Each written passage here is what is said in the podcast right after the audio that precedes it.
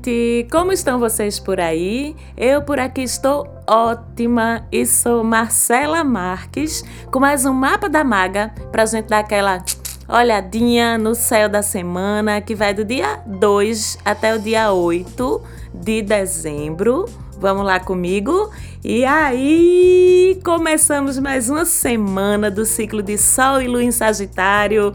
Obrigada, Senhor! Aposto que vocês por aí já estão sentindo que as coisas estão aliviando um pouquinho agora, né? Porque tava bom já, né? Já deu!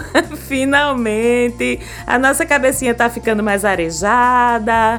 Nós começamos a botar a nossa cabeça para fora e das nossas tocas interiores, das nossas cavernas. Começamos a buscar mais o mundo, buscar mais os outros, depois desse intensíssimo ciclo de escorpião. E vamos sair aí de dentro de nós mesmos, né? Vamos buscar agora o lado de fora da gente. Vamos buscar agora nos expandir, que é o melhor que a gente faz. Reforçando e lembrando, como eu já disse no programa passado, que esse ciclo de Sagitário, que a gente já está nele, é um ciclo muito massa para planejar e executar viagens. Quem gosta? Eu gosto, já estou planejando as minhas próximas e principalmente para longe, para fora do país. É um ciclo massa também para a gente se dedicar aos nossos estudos. Também já estou fazendo isso e ainda mais se for para a gente se aprofundar em assuntos do nosso interesse, da nossa alçada de atuação, do nosso âmbito profissional, também assuntos relacionados com crenças, com espiritualidade, com filosofia, com leis dos homens e do universo. Também já estou fazendo tudo isso. Estou alinhadíssima com esse ciclo novo de Sagitário. Filosofia também é um assunto legal para a gente estudar mais, para a gente se aprofundar. E com tanta vibração boa para estudos, é bom também para ver o teu planejamento acadêmico. Cursos, especializações, o que tu quiser realizar aí em relação a essas coisas em 2020, porque todos esses assuntos que eu tô falando são da alçada, vamos dizer assim, de Sagitário e ficam super favorecidos nesse período. Eu mesma já me matriculei numa formação nova Mara que eu vou fazer a partir de janeiro. E olha, viu, gente, que eu nem tava procurando, mas caiu assim, pá, no meu colo, uma formação super massa, super importante para mim. Vou começar em janeiro e caiu exatamente no primeiro dia da lua nova em Sagitário. Apareceu para mim essa oportunidade e eu, pá, peguei. Sabe por quê? Porque eu tô, sabe o quê? Bem alinhadinha com o universo, com o ciclo novo. Vocês lembram que eu falei semana passada que a lua nova era o momento de começar a fazer as coisas, de pôr as coisas em movimento? Pois bem, é isso mesmo. E já que a gente está falando tanto em Sagitário, a gente tem um grande acontecimento astrológico essa semana, que é que o regente de Sagitário, nosso poderoso, bondoso, grandioso Júpiter, que passou quase o ano todo em Sagitário, inclusive domiciliado, porque Júpiter rege o signo de Sagitário, estava bem à vontade lá dentro do espacinho sagitariano do céu mas só permanece em Sagitário até segunda-feira, dia 2, esse comecinho de semana. Já a partir do dia 3 de dezembro, terça-feira, ele se muda, vai para o signo vizinho de Capricórnio, continuando aí o passeiozinho no zodíaco que todos os planetas fazem ao longo do ano. Júpiter, por ser mais distante, ele demora mais a se movimentar no céu astrológico e por isso ele passa cerca de um ano em cada signo, ou seja, até mais ou menos dezembro de 2020, Júpiter fica morando temporariamente no signo de Capricórnio.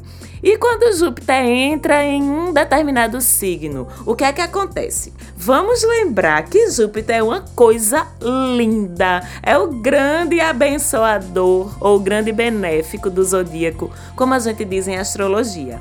Onde ele chega, ele amplia, ele expande, ele beneficia, ele recompensa, ele traz sorte, enfim, tudo de bom. E com essa residência temporária de mais ou menos um ano no signo de Capricórnio, o que é que sofre essa influência benéfica de Júpiter? Os assuntos de Capricórnio, o modus operandi de Capricórnio também. E sendo assim, com esse novo ciclo, o que é que Júpiter vem a abençoar, vem a recompensar? O que tem a ver com Capricórnio. Nossos esforços, as responsabilidades que a gente assume, o nosso comprometimento, nossa persistência, tudo isso é abençoado, recompensado por Júpiterzão, lindo! Em outras palavras, nesse ciclo todo estamos falando de um ano. Olha aí, minha gente, é muito tempo para vocês fazerem aí as coisas que têm a ver com isso. Nesse ciclo tudo, todo, Júpiter vai estar tá de olho para ajudar a gente, dar aquela mãozona, não é nem mãozinha, porque não tem inha, com Júpiter, não. Com Júpiter é tudo grande, tudo aumentativo. Então ele dá aquela mãozona para quem estiver se esforçando, batalhando de verdade pelas suas coisas, dando o melhor de si no seu trabalho, nos seus deveres, nos seus estudos, agindo com responsabilidade, com maturidade, mostrando seu serviço, mostrando sua disponibilidade, mostrando sua vontade de realizar.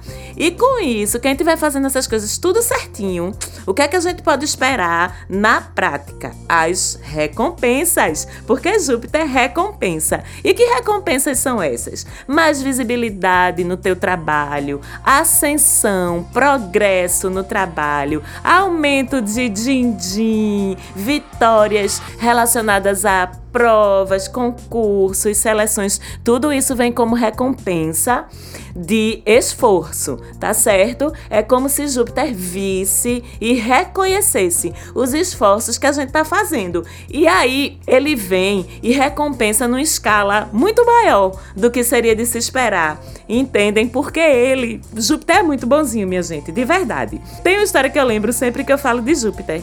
Quando eu era pequena, eu tenho um tio, sabe aquele tiozão da família, aquele que é o boa praça, o que todos os sobrinhos gostam de gravitar ao redor redor dele. Então, a gente veraneava na casa da minha avó e passava um vendedor de algodão doce né? Então tinha, sei lá, uns seis, oito primos. E aí toda vez esse meu tio fazia o seguinte: passava o moço do algodão doce vendendo e cada um de nós pegava um algodão doce. Aí meu tio olhava assim pro, pro vendedor e via que tinha sobrado, sei lá, 10, 12 algodões doces no, no estoque do cara e ele dizia: Meu filho, desce esse negócio aí todinho, desce esses algodão doce pra esses meninos, tudinho. Você vai pra casa, descansa, os meninos comem algodão doce. Pronto.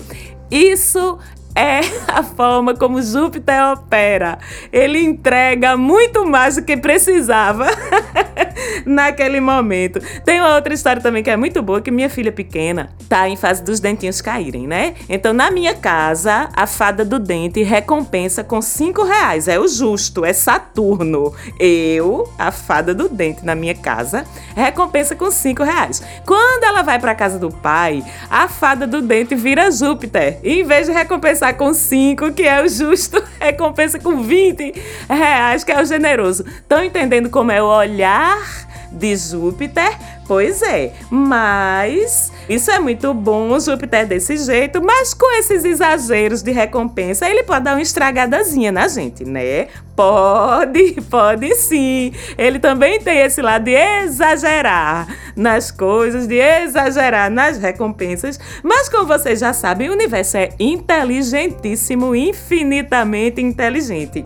E por isso mesmo que na companhia dele, lá em Capricórnio, já estão esperando há tempos, olha, Saturno e Plutão, aqueles dois pés no freio que a gente já conhece. Então é assim que o universo opera quando a gente chega com um planeta muito benéfico em um determinado espaço do zodíaco, normalmente já tem uma força lá esperando por ele para se organizar com ele de forma que as coisas permaneçam em equilíbrio e que a gente não tenha exageros, nem para um lado e nem para o outro. E é claro que ao longo do ano de 2020 vai ter momentos sim em que Júpiter vai se desentender, seja via oposição, seja via quadratura, seja lá o que for, mas ele vai ter momentos de desentendimento sim com alguns astros, bem como vai se formar a importantíssima conjunção de Júpiter, justamente com os dois pés no freio, Saturno e Plutão. E essa conjunção tripla, ela vai colocar em movimento aí umas energias, uns acontecimentos bem importantes, que a gente vai falar deles no programa especial sobre as perspectivas astrológicas para 2020. Mas, de forma geral, a vibe que predomina é essa aí, de recompensas generosas, né? Contanto que a gente trabalhe, produza, assuma compromissos, assuma responsabilidades. A gente fazendo isso, a gente vai ser recompensado fartamente e beneficamente pelo nosso querido Júpiter. Uhum. E essa semana a gente também tem a nossa Vênus que já está em Capricórnio, se movimentando também bem seriamente. Ela vai deixando aí sua conjunção com Júpiter, que abençoou nossos interesses amorosos, ainda deu um empurrãozinho para a gente ganhar um dinheirinho para melhorar a nossa renda nesse fim de ano. Mas aí Vênus vem formar ao longo dessa semana, primeiro, uma conjunção bem com ele, Saturno, a partir de terça-feira, e depois também com Plutão, a partir de quinta. E ainda uma oposiçãozinha com o Nodo Norte, que consequentemente termina se opondo também a Saturno e Plutão. Tudo isso com essa Vênus, como eu já disse, dentro de Capricórnio, que já é uma Vênus mais severa por natureza desde a semana passada. Ai, Marcelo, olha, para que tu já tá me vindo com conjunção, oposição, Nodo Norte, Vênus, Saturno, Plutão. Socorro, que eu já tô é tonta, que eu já tô é tonta aqui. Calma, que a maga vai destrinchar bem direitinho para vocês. Vamos lá. Primeiro, conjunção, vocês já sabem, união de forças entre os planetas, cada qual com a sua energia. Então, quando eles se juntam, o que é que forma? Uma sopinha energética nova, diferente. A gente pode dizer que é quase um outro astro, que se forma unindo os poderes, vamos dizer assim, de todos que estão fazendo parte daquela conjunção. Então, nessa conjunção, Vênus entra com as questões de Vênus, amor e finanças. Saturno, com a seriedade e o comprometimento, que são os assuntos de Saturno. E Plutão, que a gente já está bem familiarizado com o danadinho regente de escorpião, com essa disposição de ir até o fundo, de cutucar na ferida. Para quê? transformar e curar. Vocês também já estão sabendo disso. E tudo isso acontecendo dentro do signo de Capricórnio. Então é uma conjunção intensa, uma conjunção importante, mas uma conjunção muito favorável para algumas coisas. Uma delas, favorável demais para assumir compromissos afetivos, Vênus, em Capricórnio, ainda por cima, com seriedade e maturidade, Saturno isso seja em novos relacionamentos, onde a gente pode aproveitar essa oportunidade nova para transformar na gente o que fez a gente sofrer em relacionamentos anteriores, sabe? Que a gente aprende de a gente enxergar quais são as noiazinhas, quais são as inseguranças que a gente precisa superar para esse novo relacionamento dar certo, que isso aí quem ajuda é Plutão, ou seja, em relacionamentos que já existem, para que a gente consiga e possa fazer novos acordos dentro desse relacionamento que já existe, sanar feridas que porventura estejam presentes, enfim fazer a relação ressurgir com essa ajudinha de Plutão também aí nessa conjunção. Uma outra coisa que ela favorece é trabalha pra caramba. Eu vou falar disso de novo. Dar seu sangue, se aprofundar mesmo nos assuntos de trabalho, de dinheiro, para começar a colher os resultados que Júpiter já está super disposto a te entregar, tá? Mas tu precisa fazer a tua parte. A gente também sempre tem aquele fatorzinho que dificulta um pouquinho, né? E esse fator, no caso dessa conjunção, é que como eles estão em conjunção em Capricórnio, em algum momento, consequentemente, um ou outro, ou um e o outro, vão estar em oposição ao nodo norte, lá do outro lado do zodíaco em Câncer, porque Câncer e Capricórnio são opostos naturalmente no zodíaco. Um tá de um lado do zodíaco e o outro tá do outro lado do zodíaco sempre. Nodo norte, o que é que significa? Aprendizado kármico, lição de vida. O que a gente precisa evoluir aprender nesta nossa atual existência. Então, Vênus se envolve nessa posição, Júpiter também em algum momento, Saturno também em algum momento, em algum momento só um deles, em outros momentos dois deles, em alguns momentos até os três. Só Plutão que não se envolve ainda nessa posição. Vocês vão lembrar que há alguns meses, na época desses últimos eclipses, aí eu falei muito desse nodo norte que vai estar se opondo a esses astros, porque ele já estava em Câncer e os eclipses, que são eventos astrológicos super transformadores, super intensos também aconteceram justamente no eixo Câncer-Capricórnio, o que botou na berlinda aí pra gente o equilíbrio que a gente precisa construir entre família e trabalho, entre priorizar o outro e priorizar nós mesmos, entre ativar a racionalidade e ou a emoção. E essa briga aqui desses planetas em Capricórnio agora se opondo a esse nodo norte em Câncer Câncer vai falar também sobre isso.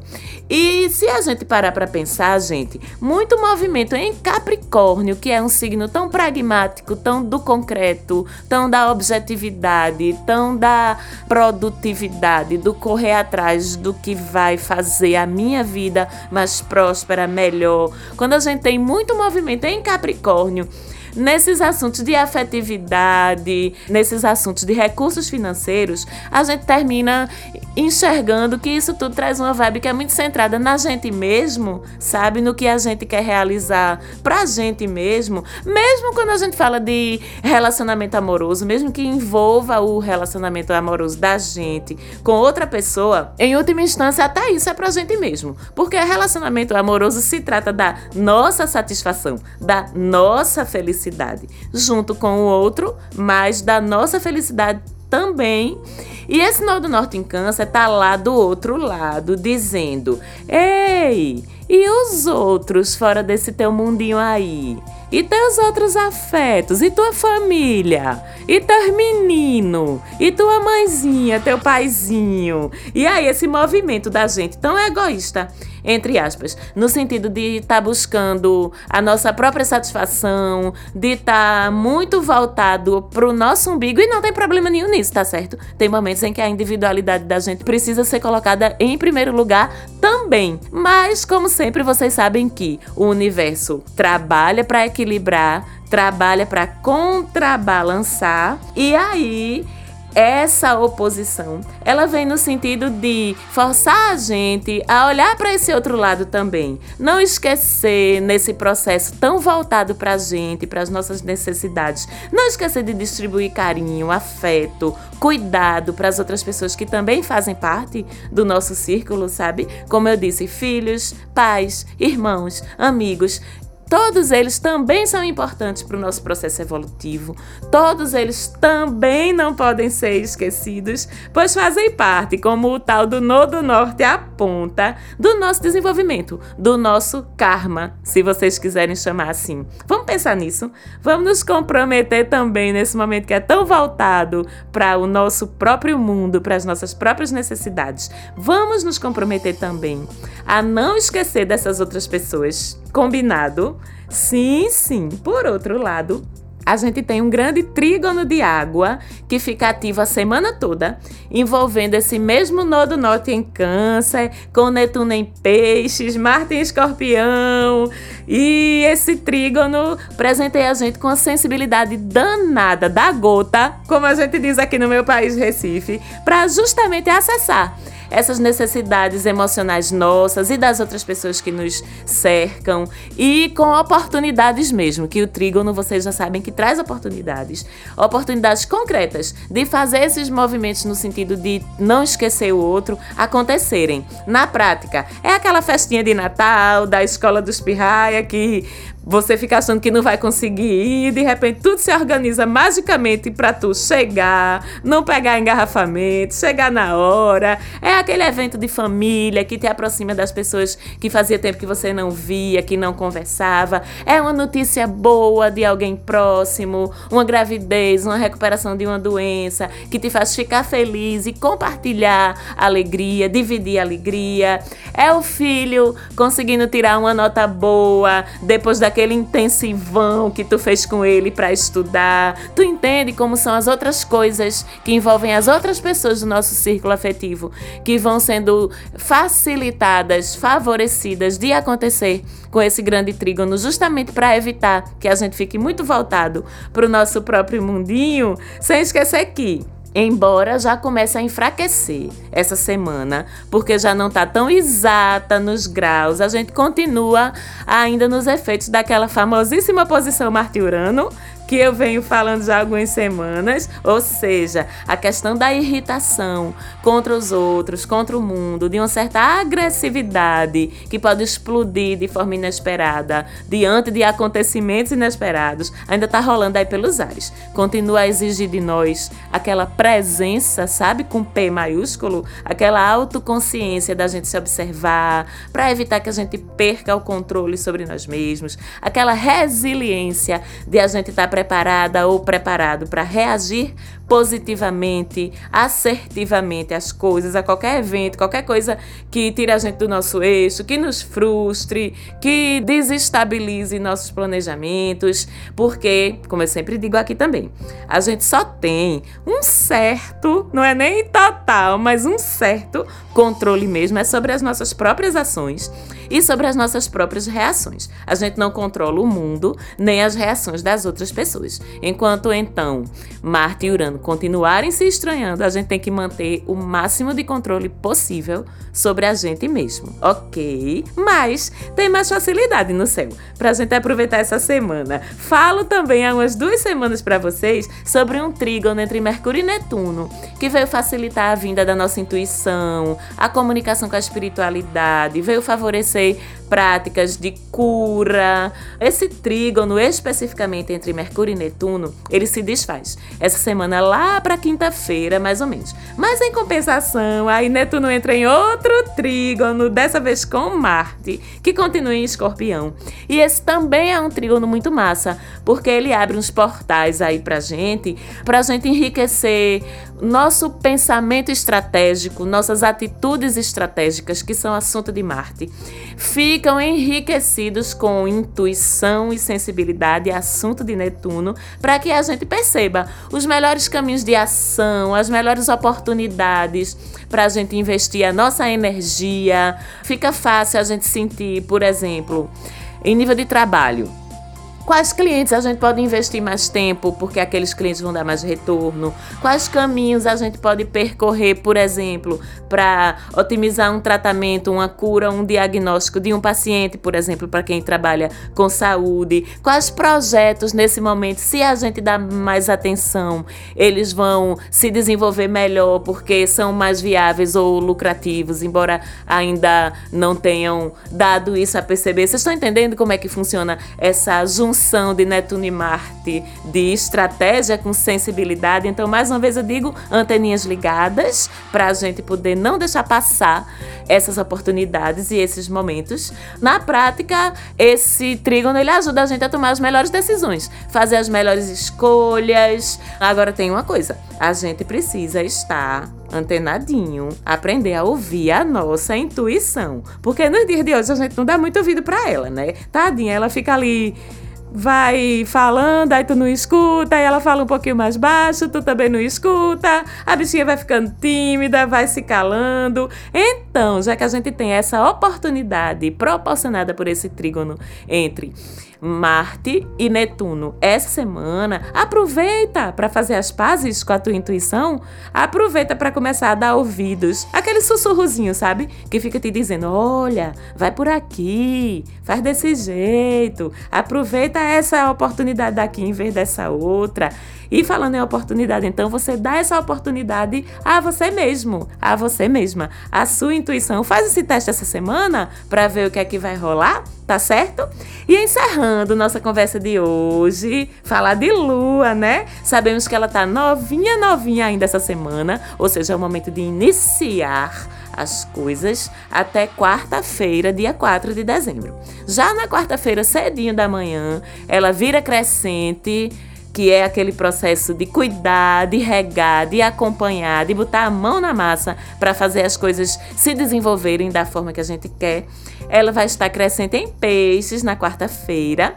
E no final de semana, sexta e sábado, a gente tem ela crescente em Ares. É uma lua super enérgica, assim, super cheia de energia, de força, de vontade, de disposição para fazer as coisas, para correr no parque, para nadar, para brincar com os pirraia, para sair de noite, dançar, botar energia para fora. Mas é aquela disposição também arengueirazinha, como a gente diz aqui no meu país, Recife. Então, é canalizar esse excesso de energia para atividades positivas na na sexta e no sábado. E no domingo, aquela luazinha crescente em touro que vai dar uma fome triste, um sono triste, uma vontade de estar em casa comendo e dormindo. Então, é um domingo para aproveitar com esses pequenos prazeres mais concretos e mais materiais que são tão relacionados com o signo de touro. Mais uma vez, muito obrigada por vocês estarem aqui com a gente. Um beijo para Falante Áudio, obrigada pelo apoio na produção do programa. Segue a gente lá no Instagram, arroba Mapa da Maga, que tem dicasinhas pontuais ao longo da semana toda. Um beijão para vocês e até semana que vem.